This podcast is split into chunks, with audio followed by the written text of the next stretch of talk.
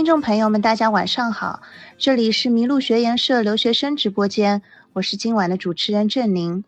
很荣幸，我们邀请到了主讲嘉宾李月，将为大家分享他在伦敦艺术大学的留学经历，以及现在在轮艺做招生的工作。欢迎大家点播窗口的右上角，将我们的节目转发到您的朋友圈，邀请更多的朋友来收听。下面就有请今晚的主讲嘉宾李月老师。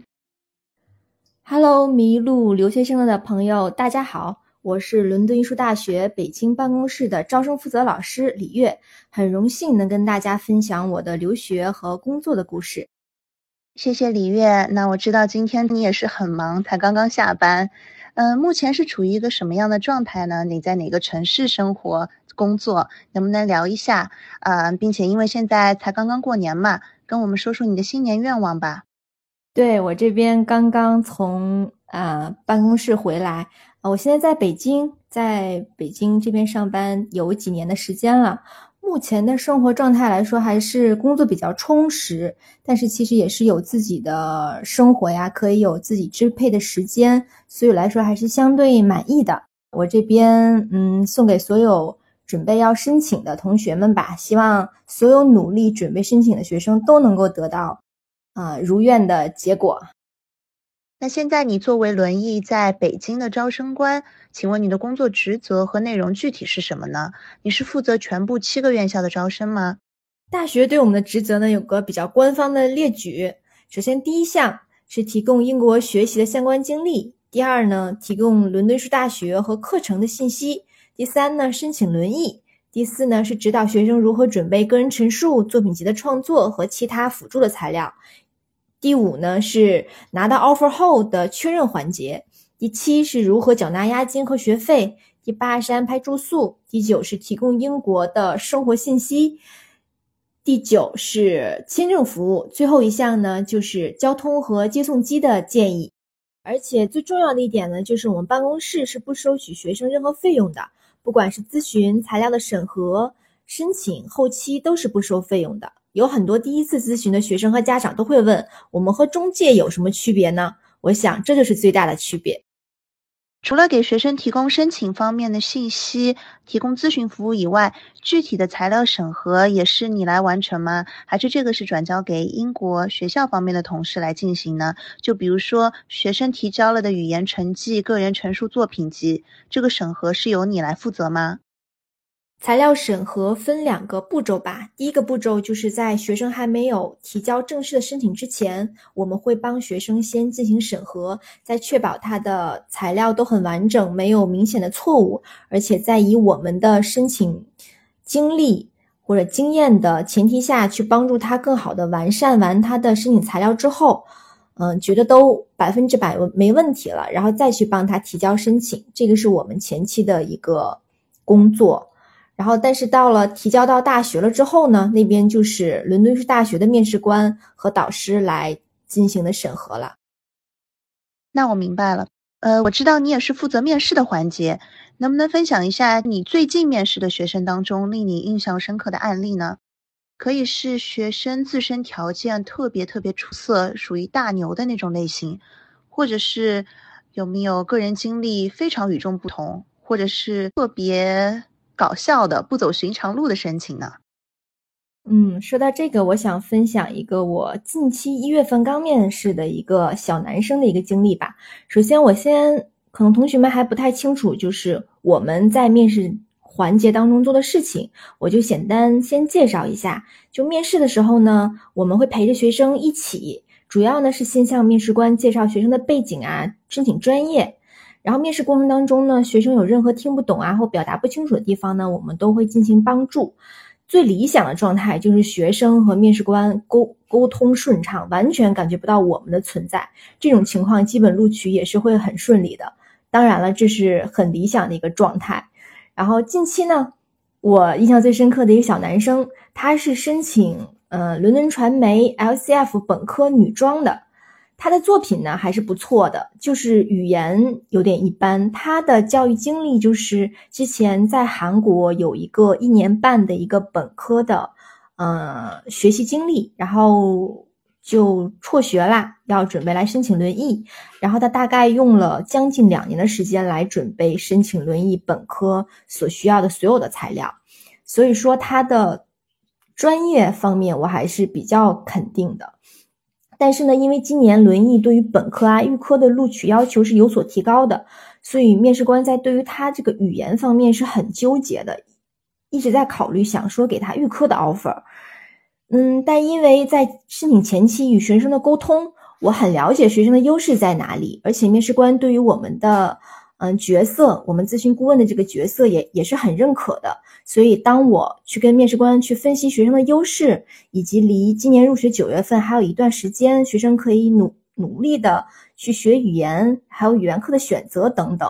所以最后呢，面试官在叮嘱了学生很多之后，给了学生本科的 offer。然后这段。呃，面试呢是让我印象很深刻的，可以说过程是跌宕起伏，但是也充分发挥了我们的作用，然后又让我有了一丝丝的成成就感。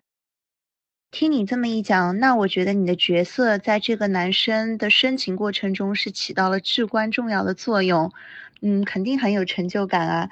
那他如果是以前读过一年半的本科，然后再辍学，再花两年的时间来专门针对。准备轮椅，我觉得他也是很破釜沉舟的。那李悦老师，能不能现在请你给中国的学生和家长指导一下，获取轮椅官方信息的渠道有哪些呢？比如说微信的公众号，比如说官方的网站，你有什么建议？嗯，可以使中国学生尽可能的避免申请走弯路呢？我相信这个问题都是。想准备申请的学生和家长最关注的了，因为现在其实市面上的信息渠道很多，中介也很多。同学们呢，如果能像我一样，在申请初期就能在来北京办公室进行咨询，我觉得是一个最好的一个避免走弯路的一个方式。不管是对于专业的选择啊、材料的准备啊、作品集的建议和审核，北京办公室都能给学生提供最官方、最正确的帮助。因为现在中介很多，嗯，同学们呢就一定要找官方的办公室。我们呢也是唯一能够代表伦敦艺术大学的办公室，我们的信息也是最准确的。其他的中介的信息其实都是通过北京办公室得知的，而且还未必准确。所以说，希望同学们和家长认准伦敦艺术大学北京办公室。对，这最最关键的是，这是官方，而且还是免费提供咨询帮助服务的。我觉得这真的是造福广大艺术生了。所以，光从申请的角度来说，中国学生是完全可以 DIY 申请材料、作品集，不需要再找留学的中介，是吗？对，同学们找留学中介的原因呢，不外乎是不知道该准备哪些材料，准备的是否充分和如何递交。但是这些呢，相信通过我介绍这么多之后，大家都知道。北京办公室可以给学生提供相关的免费的帮助。伦敦艺术大学 UAL 下面呢有七个院校，对吧？下到预科上至博士学位都是应有尽有的。那申请者是怎么知道哪所学院适合自己呢？轮艺有七个院校，同学们初次了解的时候可能会有点发懵，但其实呢，每个学院都有自己的风格，都有自己所擅长的专业。就拿我读的。学院 c o m o l 来说是个纯艺的学院，所有的专业都与纯艺相关，所以学习氛围相对友好，老师也都是纯艺的背景，对于学生的要求呢也没有那么多的条条框框，很尊重你的想法和选择。所以这就要根据你的背景、你要申请的专业、你的性格、未来的规划来确定的，这是一个比较综合的选择。而现在很多学生呢，可能只是因为某个学院很出名，所以就选择它。但要看的是这个学院、这个专业是不是真的适合你。就拿圣马丁来说吧，它非常出名，但呢，它其实是一个综合学院。它之所以这么出名，是因为服装专业非常非常棒，有很多。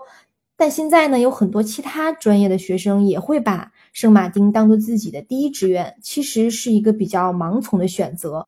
是否真的，同学们是否真的了解了？圣马丁是否真的了解了这个专业的特性？是否真的适合自己？这是要综合来考虑的。这一点我觉得你讲的特别对。名气大固然是重要的，但是更重要的是是不是适合自己的专业排名是不是更靠前？那中央圣马丁毋庸置疑是时装设计方向最好的学院之一。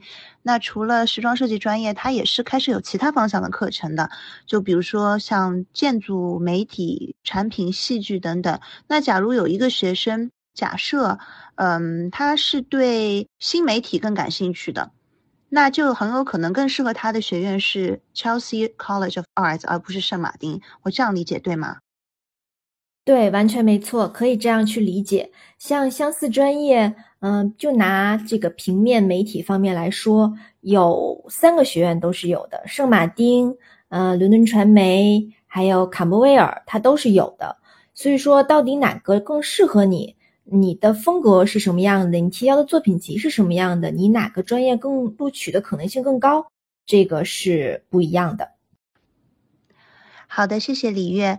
那针对对于伦敦艺术大学有兴趣的学生和家长，你还有什么专业的建议和分享吗？在伦敦艺术大学北京办公室工作的过程当中，我接触的很多学生因为语言问题、专业素养等问题拿不到心仪的 offer，其中很大一部分原因是因为。国内没有很好的学校能够教授学生正确的艺术学习方法。针对这种情况呢，北京办公室在二零一一年在北京开设了国际艺术学校 BECA，其中包括了 A Level 艺术高中、国际艺术预科课程。下面我给大家分别做一个简单的介绍。首先，A Level 艺术高中学制是两年，学生在学习期间会学习四门 A Level 课程。包括平面设计、纺织品、摄影和纯艺。最后毕业会考两门 A level 成绩来申请预科。毕业证书呢是英国国家考试局颁发的 A level 证书，全球通用。呃，是叫做 BACA 是吗？是 B A C A 吗？对，就是 B A C A BACA。另外一个课程呢，国际艺术预科课程。因为伦敦艺术大学的学制呢，对于高中生来说是一年预科加上三年本科。那么这一年的预科呢，是可以选择在北京读的。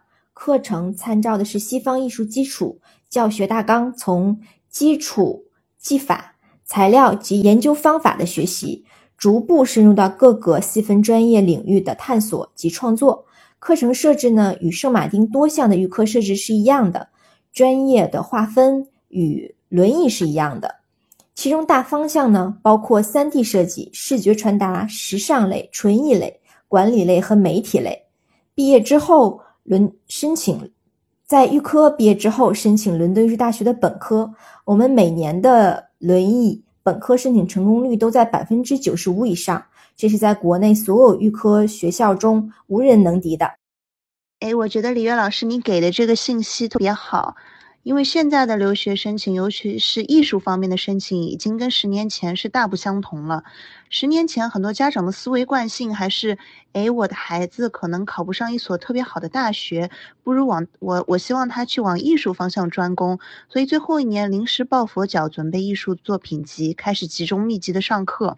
现在时代早已经变了，不是这样子的。学艺术的学生不仅仅非常有天分，而且肯吃苦。更重要的一点呢，是从小从早就开始规划。在很小的时候，十多岁的时候就已经有这个意识，知道将来自己是想走艺术发展这一条路。那家长呢，也是愿意早早的为孩子铺垫好这个道路。所以，如果家长和同学们对 Becca 这个学学校比较感兴趣的话，也可以去网上搜一下。好，我看到后台有学生家长给我留言，说比较关心的是，现在在开始申请今年秋季会不会太晚了？想问一下，你们几大院校的申请周期是什么样的？对于申请秋季或者春季入学的学生，什么时候截止呢？嗯，英国大学呢，伦敦市大学跟美国的不同，它其实每年只有一个入学时间，就是九月份。嗯，所以说同学们的申请周期基本上都是提前一年的十月份到次年的四五月份这样子。然后对于预科课程，伦敦市大学今年有一个新的申请截止日，就是在一月三十一号。好的，谢谢李悦老师的告知。那今天呢，我也是对感谢你能够抽这个时间跟我们来分享申请伦敦艺术大学的相关信息。这对于我本人来说，也是对于艺术留学的一个扫盲。因为之前呢，我也是看到网上有很多五花八门的信息，关于申请到底是要。怎么准备，应该应不应该找中介？我相信很多学生家长跟我都有同样的顾虑的，就是信息太多，不知道应该怎样甄别。那今天从李悦老师这边呢，就获取到一个非常重要的信息，就是伦敦艺术大学是在北京有专门的招生代表处的，这是它的官方网站。嗯，大家也可以去 arts 点 org 点 cn 这个网站看一下，是伦敦艺术大学驻北京办事处的官网。下面呢，就除了有招生资讯啊，有新闻资讯，还有很多成功申请的案例。所以，请各位学生和家长认准伦敦艺术大学驻北京招生代表处的官网以及官方的微信。那由于时间的关系，今天我们的访谈就到此结束了。李月，我再一次向你表示感谢，非常感谢你抽出周三晚上的宝贵时间与我们做这场分享。感谢听众朋友们的陪伴，希望我今天的分享能够给你们带来一些实质性的信息。其他有任何轮椅相关的信息想了解呢，欢迎你们随时联系北京办公室。